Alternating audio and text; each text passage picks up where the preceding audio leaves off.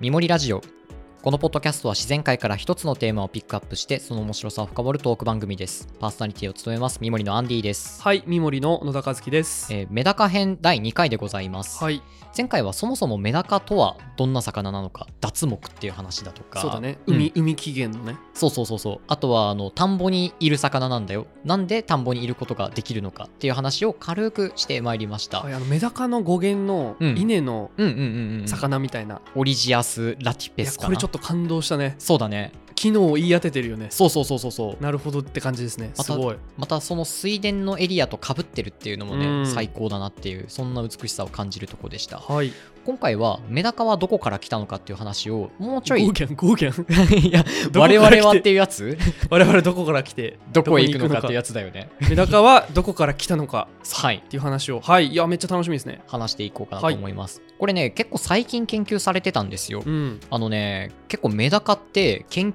究分野として熱くってずっと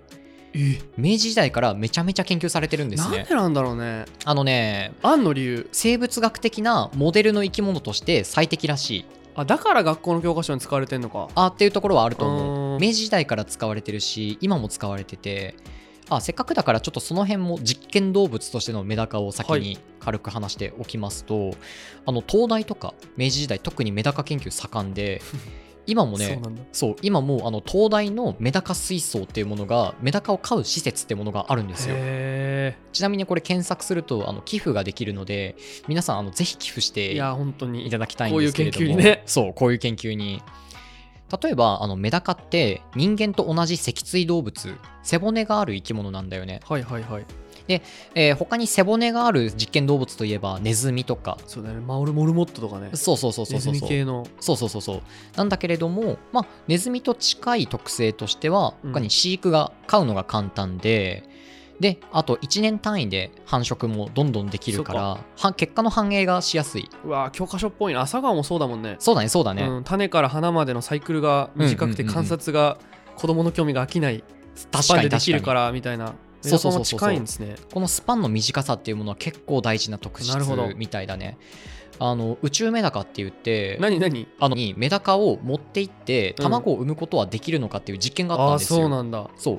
でそこで無事メダカは卵を産むことができてで稚魚がちゃんと孵化するところまで行って、はいはい。そあのそうなんだ。そうそうそうそのメダカたちの子孫が全国各地の小学校とかに配られてなんか宇宙メダカっていう名前で飼われてたりとすげかえ今もね小学校によっては飼われてるんじゃないかなと思すう。ごいね。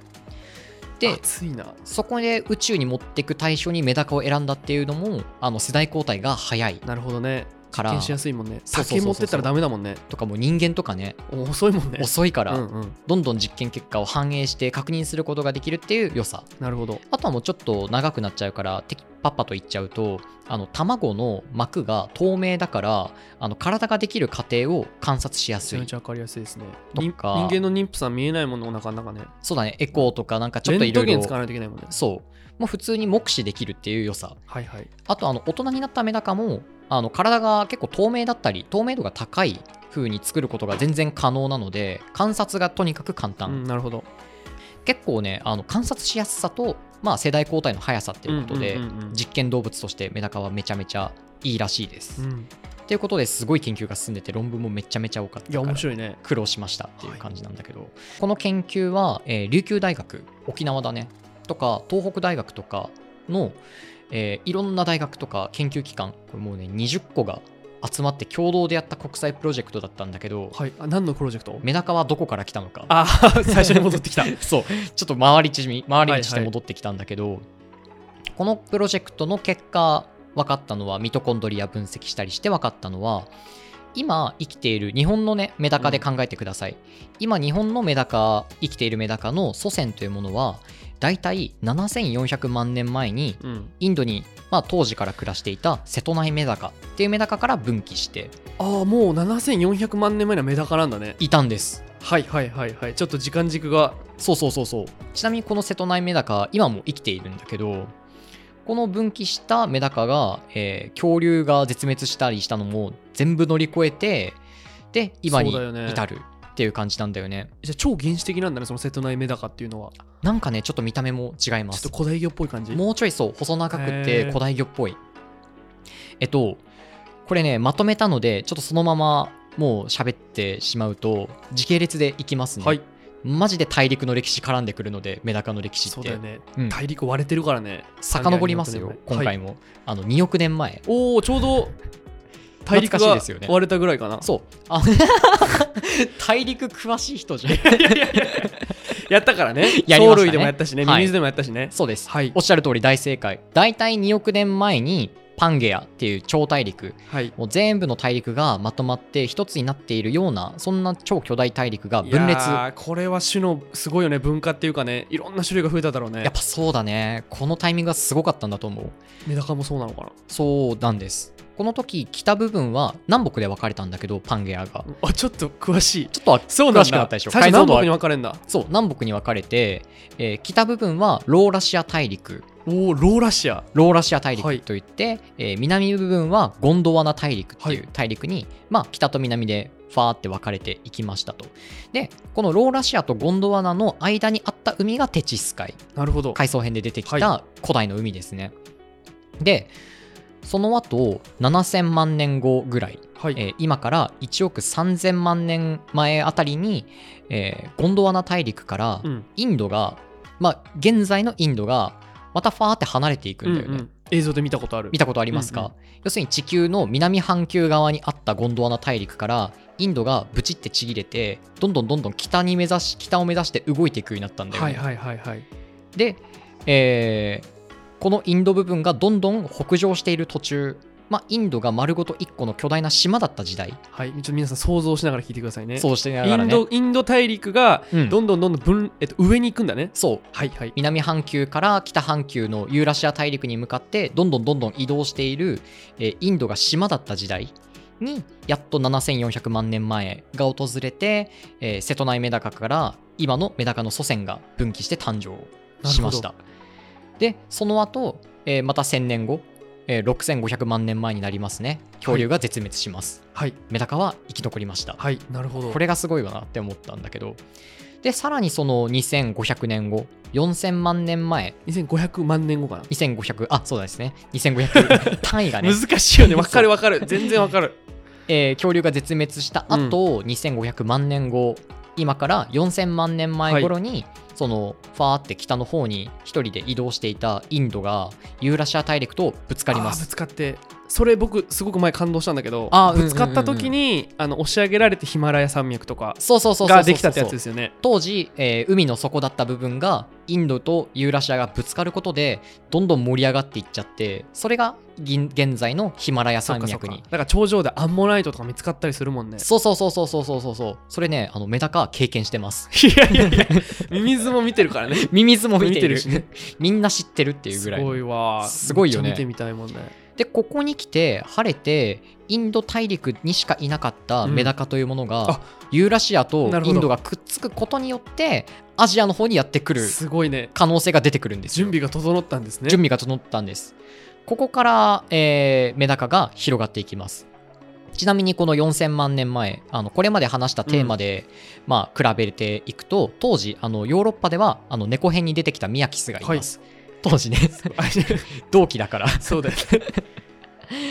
だんだん立体的になってくるんじゃないかなって、こういう話を積みあじ重ゃあねていたらちょもうちょっとさあとさっきの話さあの遡ると、うんうんうんメダカの起源ってのはもともとインドが島だった時にそうですおっねたってことだねそういうことそういうこそとしてつながってうんさらに拡大距離を今伸ばそうとしてるポイントってことですねそうそうそうそうそしてその同時期の同級生にミヤキスがいミヤキスがいたってことねそう分かりましたメダカがこれから広がろうかっていうところに時のタイミングに宮城すいましたっはていいう感じです。でその後、まあ川の流れの問題だとかあるいは温暖化の、えー影響だとかで、まあ、水が広がればメダカは広がるんですよね。いい言葉だねそうなんです川が氾濫すればメダカは広がるそして、はいはいはいなのでそうやってちょっとずつちょっとずつ東の方に広がっていって、えー今から400万年以上前うんの昔に、まあ、ユーラシア大陸の方から日本にメダカが渡ってきたらしい。で、えー現在の日本のメダカに至ると北のメダカとなるほど南メダカに至るっていうことらしいですね。日本ももともと中国とかくっついてたもんねそうそうそうそうそうの時にうんメダカが中国、まあ、大陸というか日本、うんうんうんうん今の日本のとこまで来て、そうだねさらに日そう本が中国から離れてだねうんやってきたってことねそうそうそうそうそうそうおっしゃる通りです。はいやメダカ壮大でしいやょマジベルトコンベアだわ大陸そうだねそうだってイねンドが島だった時うんうんうにん大陸にぴょって乗って、うんさらにその時に日本まで広がってそうなんだよさらにねあの分かれてっそうて感じだよねそうなんですそうなんですで今はあの日本の中でまあ田んぼの周りにメダカがいてで、えーメダカいやーとすごい確かに田んぼのメダカがそう壮大だわ壮大でしょ、うんいや旅してきたんだねとか水槽とか金魚鉢の中のメダカもあインド亜大陸インドが島だった時代からの子孫なので、なるほどしかもうん宮吉とそう同期同期 で片やそのインド時代になるほど同ねじ脱目の魚として分かれていった中にはサンマがいて、はい はいサンマは海で今めちゃめちゃ僕らが食べてるってそいうだうよね同期ですからそうだよ ねいやもう同期だわクジラとかもね多分同期だと思パうキケタスとかもねそうそうそうそうなんかこういう年表作ったら面白そうだなっ確てかに確かに、うん、思ったりもするはいっていうところですね。ということであのメダカの歴史を、ままあ面白いわあ、メダカという生き物視点で話してきたんだけれどもちなみにこの野生のメダカガーッと時代をさらに現代に近づけて、えー1999年はいの2月何何何め っちゃ 何何あの環境省が発表したレッドリストによって、あの絶滅危惧2類絶滅危惧種に指定されましあーたそうなんだなので現代はあのメダカにとって柔軟の時代と言えるっていうそうだよね恐竜の絶滅を免れたのにねそうなんそうなの人間現代人間が作った文明のそう中では稲作が始まってフィーバータイムが訪れたかと思いきやその数千年後1999年にはちょっとピンチに立たされあて、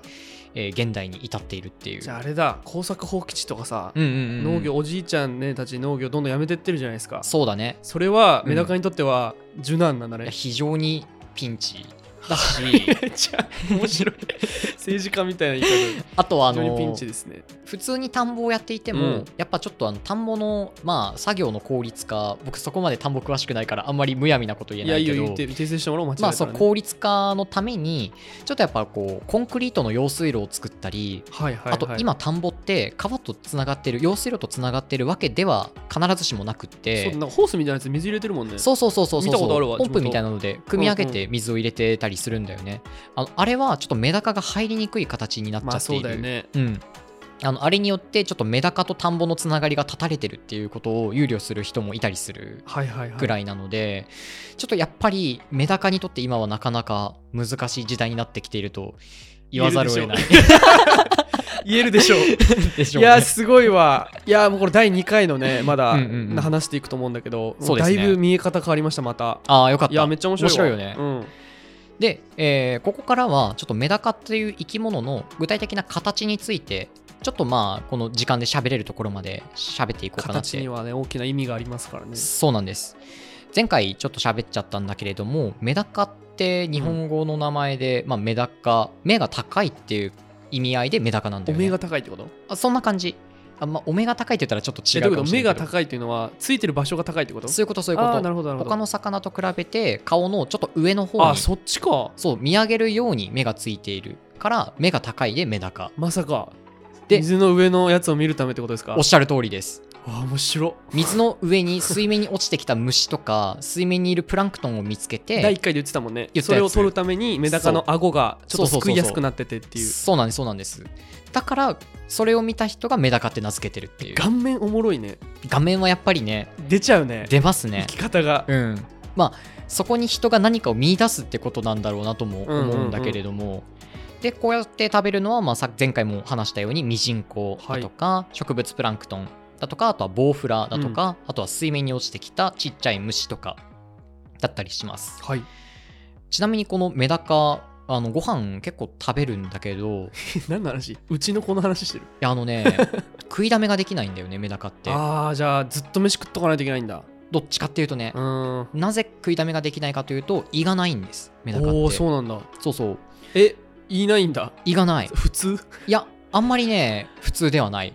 胃がない魚のカテゴリーというものがあるんだけへえどそう無胃魚胃がない魚って書いてもう文字通り無胃魚ってへ呼びえまちなすみにメダカの他に何かいたりしますそれが面白いんだけどサンマなんですよあーやっぱ出た脱木のそう脱目の脱木の子たちだそうそうそうそうなんか細長いしねそうだね言いなさそうだしなあのメダカもサンマもプランクトンを食べるから胃があまりいらないすぐ溶けちゃうんだよねそっかそっかそうそうそう消化の過程がいらないんだそういうことそういうことなるほどで特にサンマの場合は、えーまあ、そんな風に胃がなくって餌がすぐ体の外にどんどん出ていっちゃうから細菌が内臓の中で繁殖しにくいので、えー焼いたサンマは内臓がちゃんと食べられるっていうなるほどそういう魚なんだよねえじゃあ料理人の人結構あれなのかなナチュラルに扱ってんだよね多分ねほらよくタイとかさうんうんさばいてたらお腹にエビが入ってたりするじゃない、あそうだねそうだねサンマとか確かにそうそうそうそう僕もね何回かさばいたことあるけど、うんないよねそういう経験なんならね全くさばかずにそのまま塩焼きにして大丈夫でしょいやそうだわそうっていうのはあの胃がないからなんですなるよほどね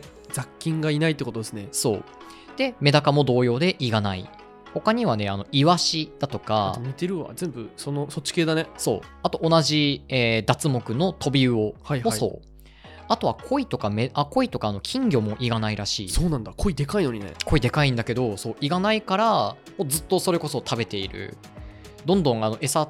あげてもあげてもどんどん食べるっていうのは、まあ、そうする必要があるからなるほどっていうことみたいだねなるほど、面白いよね餌やりができるのはどんどん食っちゃうやつで胃がないやつかもしれないねあそうですねうんただちょっとこれあの語弊が若干あるから一応補足しておくと、はいまあメダカが飼っている場合ちょっ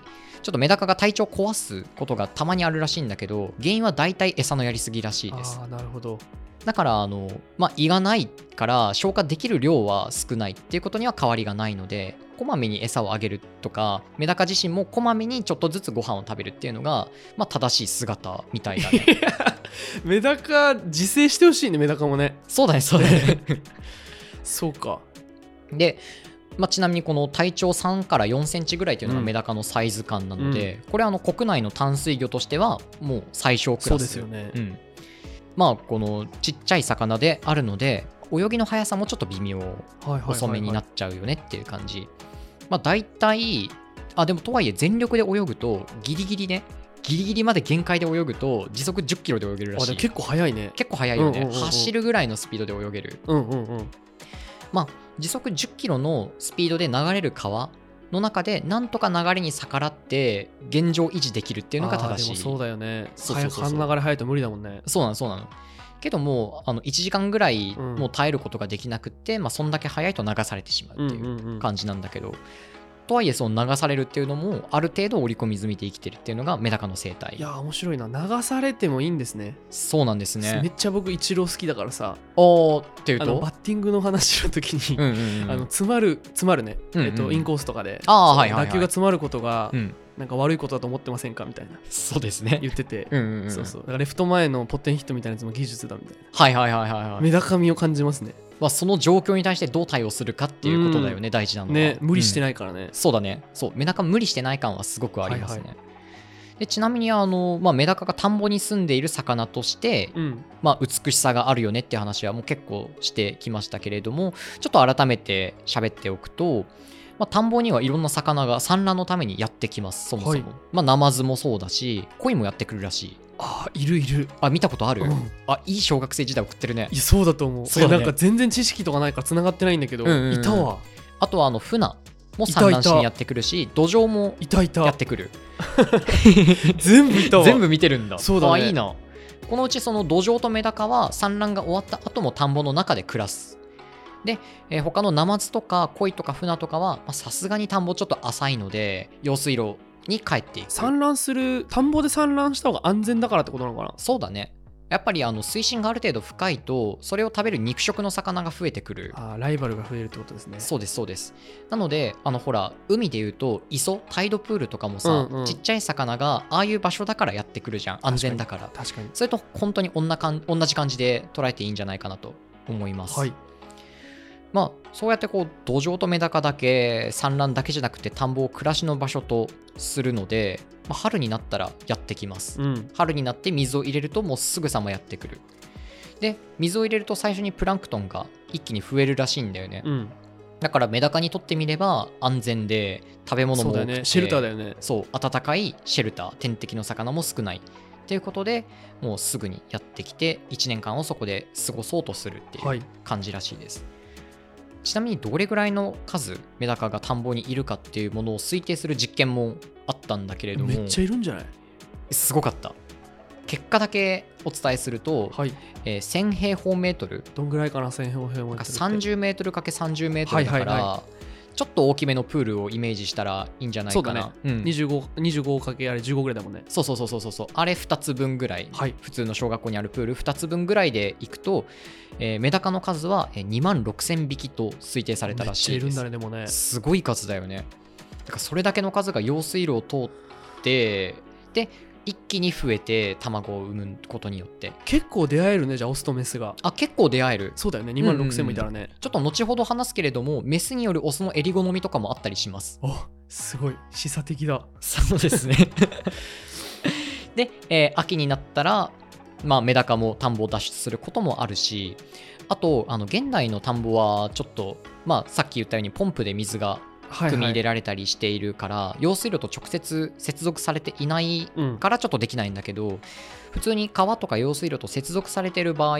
はあのメダカは田んぼの中で暮らしてるだけじゃなくって分布域を広げるためにさらに上流に登っていくチャレンジをやったりもするらしいですあーねそ。ういう強いやつもいるんだねパイオニアいまスすピいリますット的なねそうそうそうそうそうそうそうそうやってやっぱ分布を広げてきた歴史というものがあるんだろうなっていう感じですね。ということで、えーメダカの壮大な歴史から、はいえーそれから、まあ、やっぱり田んぼの田んぼがどんな風にメいダやカと田マんッぼチしてするかごっいねていう話をしてまいりました次回はあのメダカの1日とそれからメダカの1年とあとメダカの一生について喋っていこうかなと思います全然わかんないわ全然わかんないでしょ、はい僕も勉強するまでさっぱりわからなかったので、えー特に産卵が面白いので、えーお楽しみにはいしてください、ありがとうございますはいありがとうございました